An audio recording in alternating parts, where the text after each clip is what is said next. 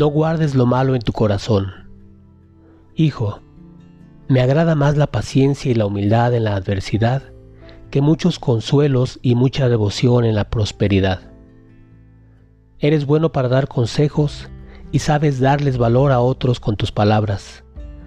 Mas cuando una repentina tribulación llama a tu puerta, los consejos y la fuerza se te acaban.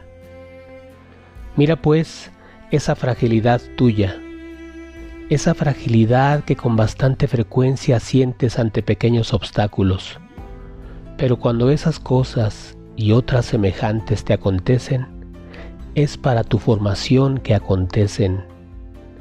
Quítatela del corazón lo más pronto que puedas. Si te lastimó, no te abatas ni te preocupes tanto tiempo. Aguántala por lo menos con paciencia.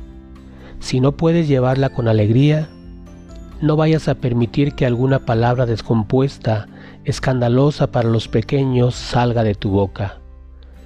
Pronto se calmará la agitación y se suavizará el dolor interno cuando vuelva la gracia.